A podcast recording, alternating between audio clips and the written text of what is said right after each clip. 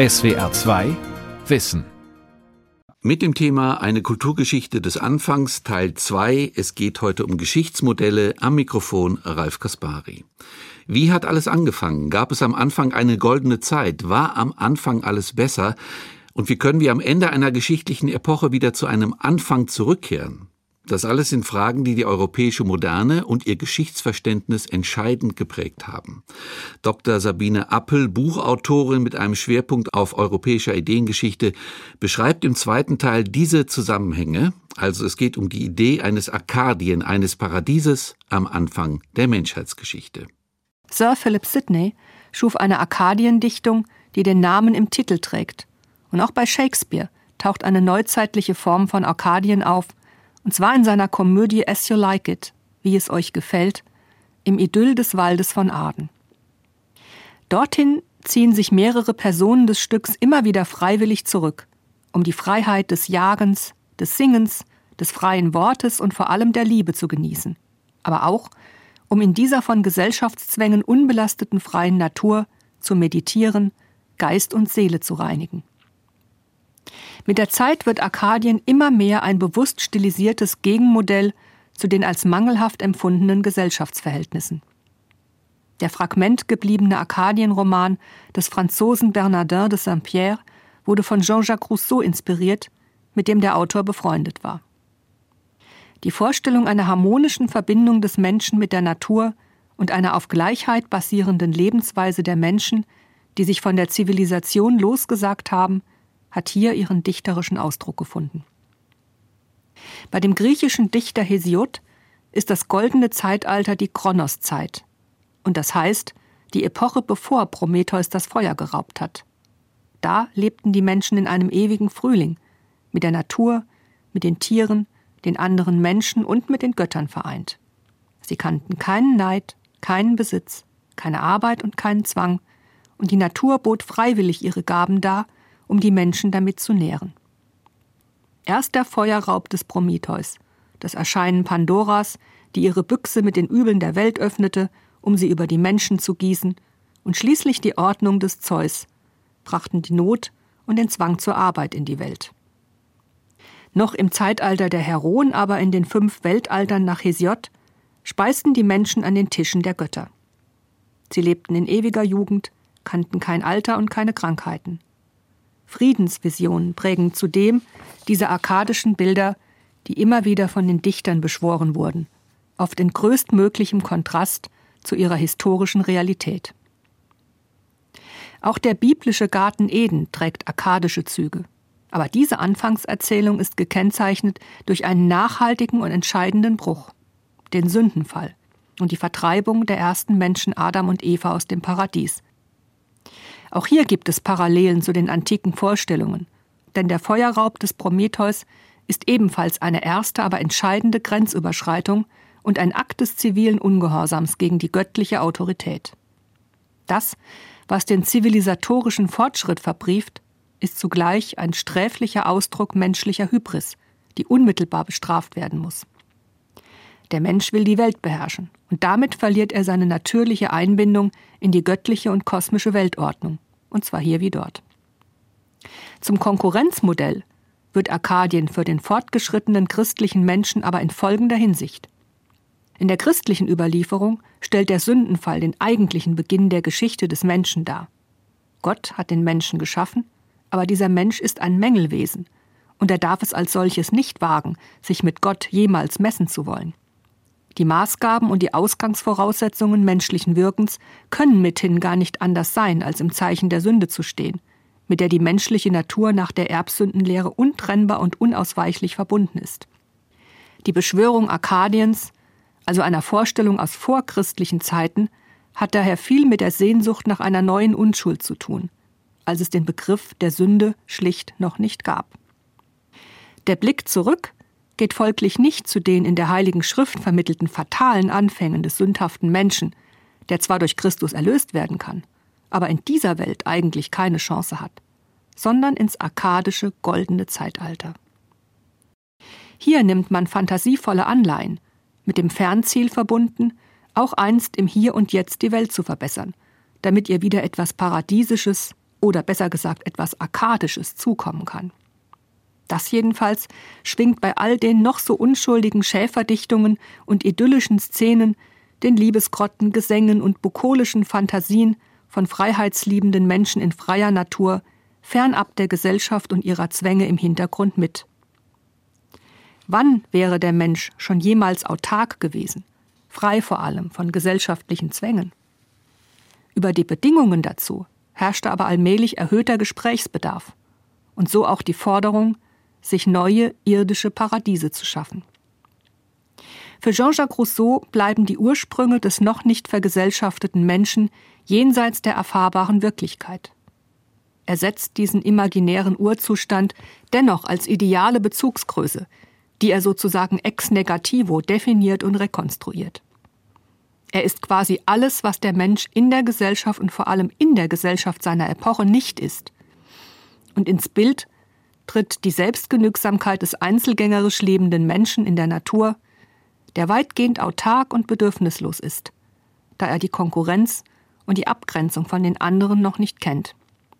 Dieser Urmensch ist nur auf die Befriedigung seiner unmittelbaren physischen Bedürfnisse ausgerichtet. Er erhält sich, vermehrt sich, sucht Schutz und Behausung, Nahrung und Sicherheit, aber nicht mehr. So lebte er in stiller Selbstgenügsamkeit und im Einklang mit seiner Umgebung. Neid, Zank und Besitzstreben, alle diese Dinge, der Beginn auch von Kriegen und mannigfachen selbstgemachten Katastrophen der Menschheit, entstanden erst, als er begann, sich in Familienverbänden, Stämmen und Siedlungen zu organisieren und indem er mein und dein unterschied. Von nun an, so Jean-Jacques Rousseau, ging es nur noch bergab. Zwischen diesen ersten Sozialformen und der dekadenten Welt des Zeitgenossen Rousseau im Zeitalter des Spätfeudalismus, vor allem mit Blick auf das absolutistische Frankreich und seine Hofkultur, liegen natürlich Äonen. Doch im Kern ist die fatale Entwicklung dieselbe gemessen an ihrem Ausgangspunkt. Abstieg, nicht Aufstieg.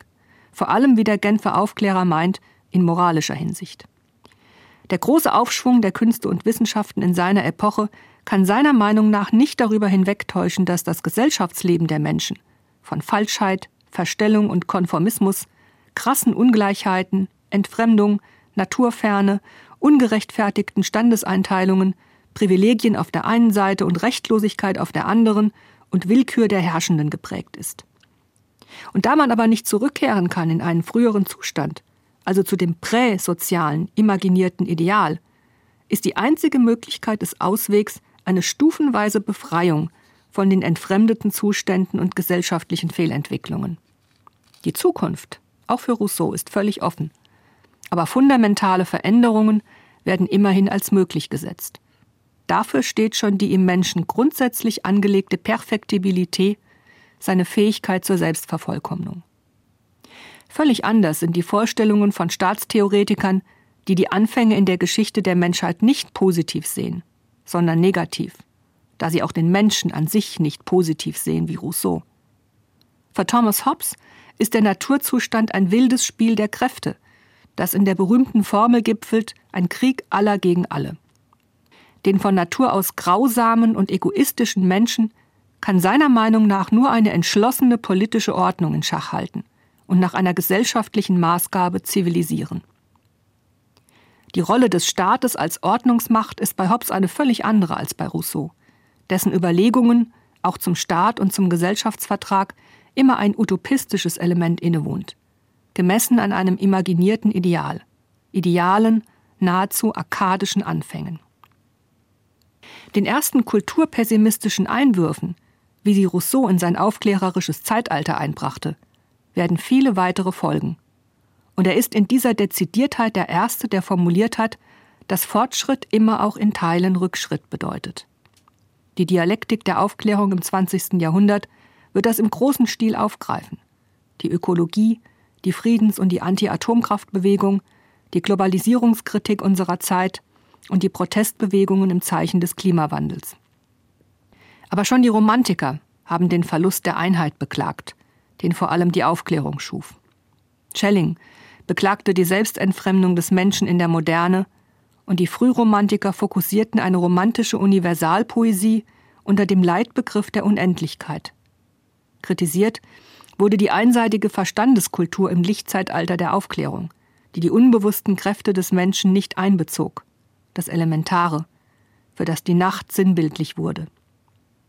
Nicht weniger dieser romantischen Dichter und Denker beiderlei Geschlechts, die sich um 1800 in Jena und an anderen Orten versammelten, imaginierten sich zurück ins katholische Mittelalter, in die universelle Einheit des Glaubens und der erlebten Ganzheitlichkeit.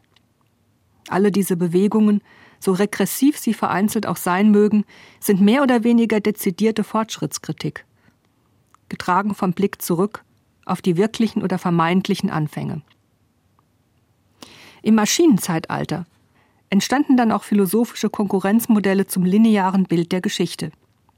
Arthur Schopenhauer und Friedrich Nietzsche haben zyklische Geschichtsbilder entworfen, die schon durch ihre irrationalistische Anlage, was das Bild vom Menschen betrifft, den Fortschrittswahn konterkarierten.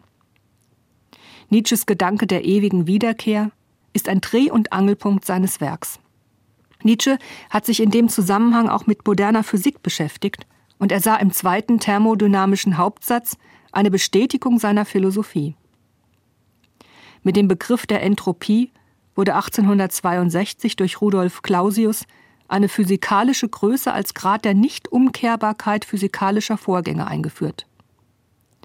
Innerhalb der verschiedenen Energiearten gibt es keine beliebigen Umwandlungsprozesse. So kann jede Energieform in Wärme umgewandelt werden, diese aber nicht mehr beliebig zurück.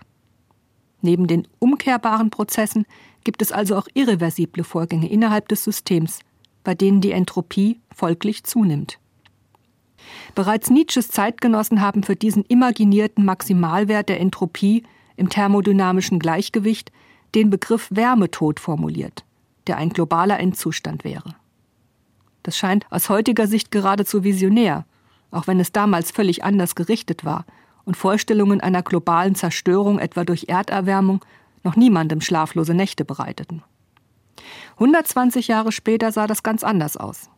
Die Endzeitstimmung und die latente Apokalyptik der 1980er Jahre, die mit dem atomaren Wettrüsten der beiden Machtblöcke Ost und West im Kalten Krieg aufkamen, produzierten Bilder totaler Zerstörung, wie sie durch einen Atomkrieg vorstellbar wurden. Der US-amerikanische Film The Day After von 1983 hat das plastisch und drastisch vor Augen geführt.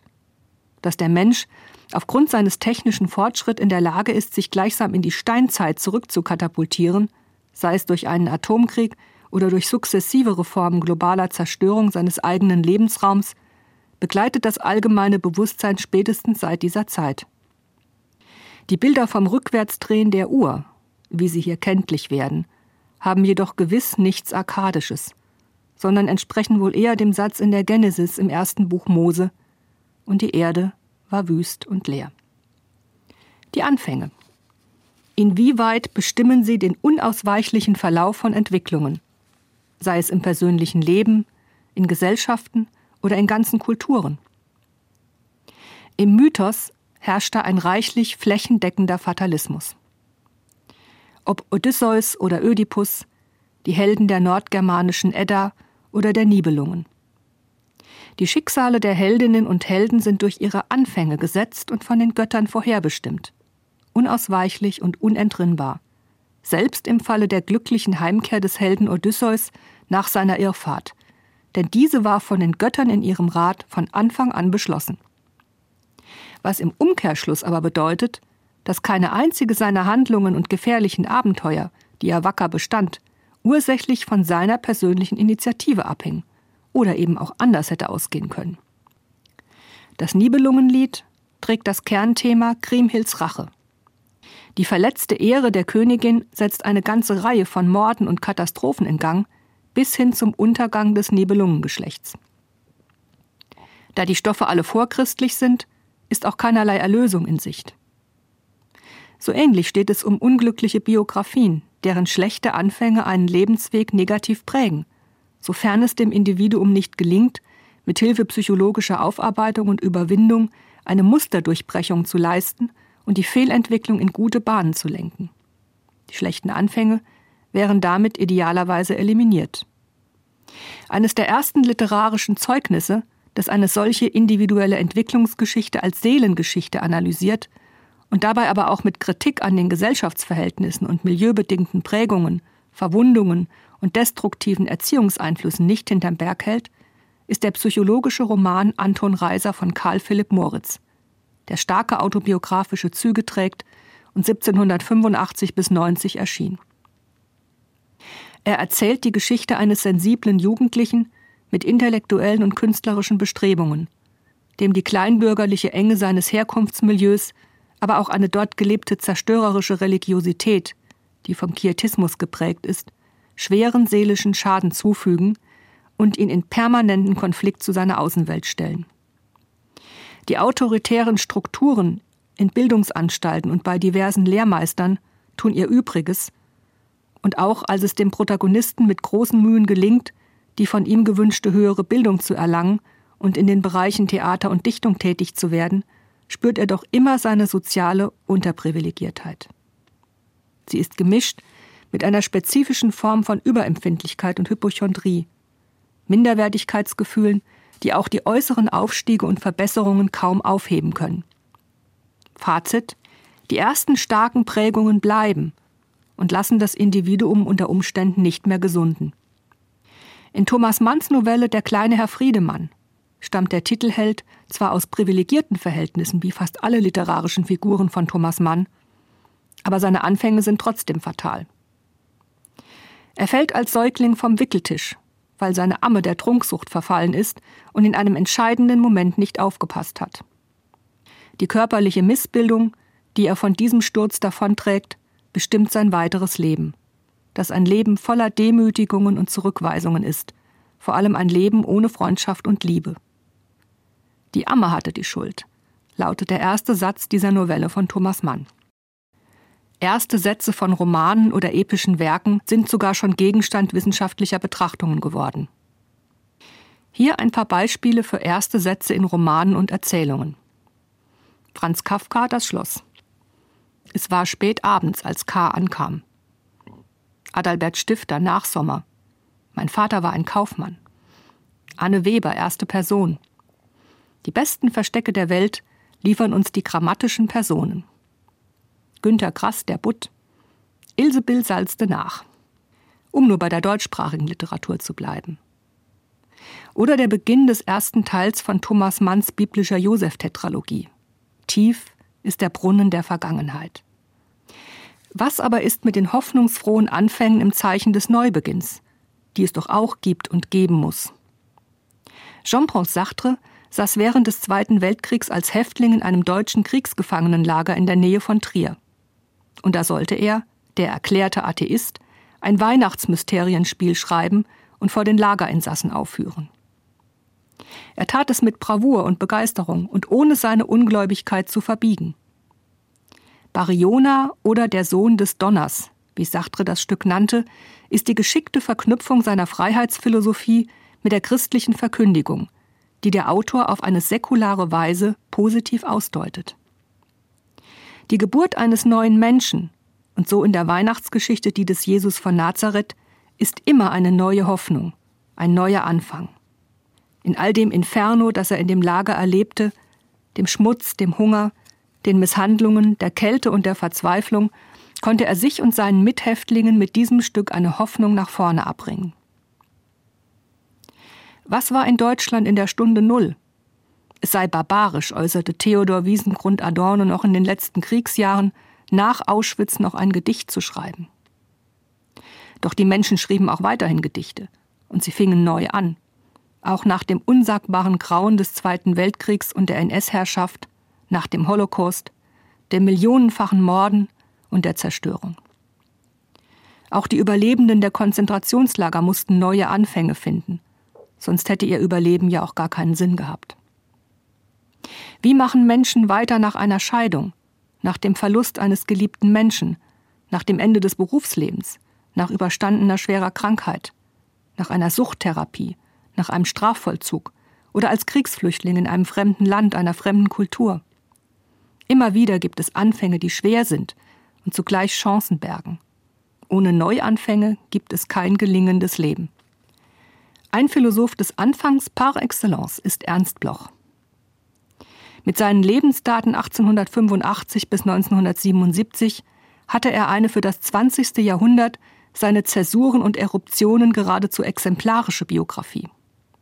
Er wuchs im Kaiserreich auf und studierte während des Ersten Weltkriegs, veröffentlichte seine ersten Werke in den Jahren der Weimarer Republik, war während der NS-Zeit im amerikanischen Exil, erlebte den Ost-West-Konflikt und den Kalten Krieg zunächst als freiwilliger DDR-Bürger im Staat Walter Ulbrichts und später doch in der Bundesrepublik, deren tagespolitische Themen er in den 70er noch kommentierte. Und er starb schließlich in Tübingen, hochbetagt als linker Denker, nicht zuletzt zeitgeschichtlich vereinnahmt. Seine Philosophie des Anfangs, die in seinem Hauptwerk das Prinzip Hoffnung gipfelt, scheint indes in ihrem Kern von den eruptiven Zeitereignissen und Polarisierungen seltsam unberührt und autark. Diese Philosophie ist zeitlos und transpolitisch, was erstaunlich genug ist bei einem Neomarxisten. Sie stellt die allerersten Fragen der Menschen, die eigentlich auch schon die Kinder stellen, sofern sie empfänglich sind. Und das war dieser Sohn einer säkularen jüdischen Familie in der Industrie- und Arbeiterstadt Ludwigshafen am Rhein um 1900. Wer sind wir? Wo kommen wir her? Wohin gehen wir? Was erwarten wir? Was erwartet uns? Die Träume und Fantasien der Kindheit nehmen denn auch in der Form erster Impulse einen sehr großen Raum ein in dieser Hoffnungsphilosophie, bei der die Utopie, gedacht als das noch nicht, als das noch zu Schaffende, einen konstruktiven Entwurfscharakter besitzt. Die Träume und Fantasien der Kindheit sind so etwas wie die Initialzündung jeder Veränderung für die Schaffung einer besseren Welt. Wir fangen leer an. So beginnt das Prinzip Hoffnung. Ich rege mich. Von früh auf sucht man, ist ganz und gar begehrlich, schreit, hat nicht, was man will. Von den ersten Regungen und Wünschen des Kindes formten sich später die Bilder und die Erwartungen, wie alles sein solle. Man lerne zu warten, und man warte sogar auf das Wünschen selbst, bis es deutlicher werde, um später konkrete Gestalt anzunehmen. Ausgangsbasis ist immer der Mangel, das noch nicht. Es ist die Voraussetzung für gelingendes Leben. Die Hoffnung sein Paradigma. Ein zentraler Begriff ist in diesem Zusammenhang das noch nicht Bewusste, das Ernst Bloch, wie er in seinen werkbiografischen Aufzeichnungen bekennt, im Alter von 22 Jahren wie ein Wetterleuchten durchzuckte. Das Unbewusste bei Freud wird damit gewissermaßen umgekehrt, vom Kopf auf die Füße gestellt. Denn das noch nicht Bewusste ist eine Antizipation, die Vorwegnahme einer Gestaltungskraft. Dem verdrängten, pathologischen und also sekundären in der freudschen Psychologie, dem Unbewussten, wird im noch nicht Bewussten ein neuer Anfang, ein Hinausweisen entgegengesetzt, das den Menschen in seinen Kräften erweitert und nicht behindert. Im Hauptwerk nennt Bloch es die Dämmerung nach vorwärts. Es ist, Zitat, der psychische Geburtsort des Neuen, das im Zeichen des Schöpferischen steht, der Jugend, der Zeitenwende.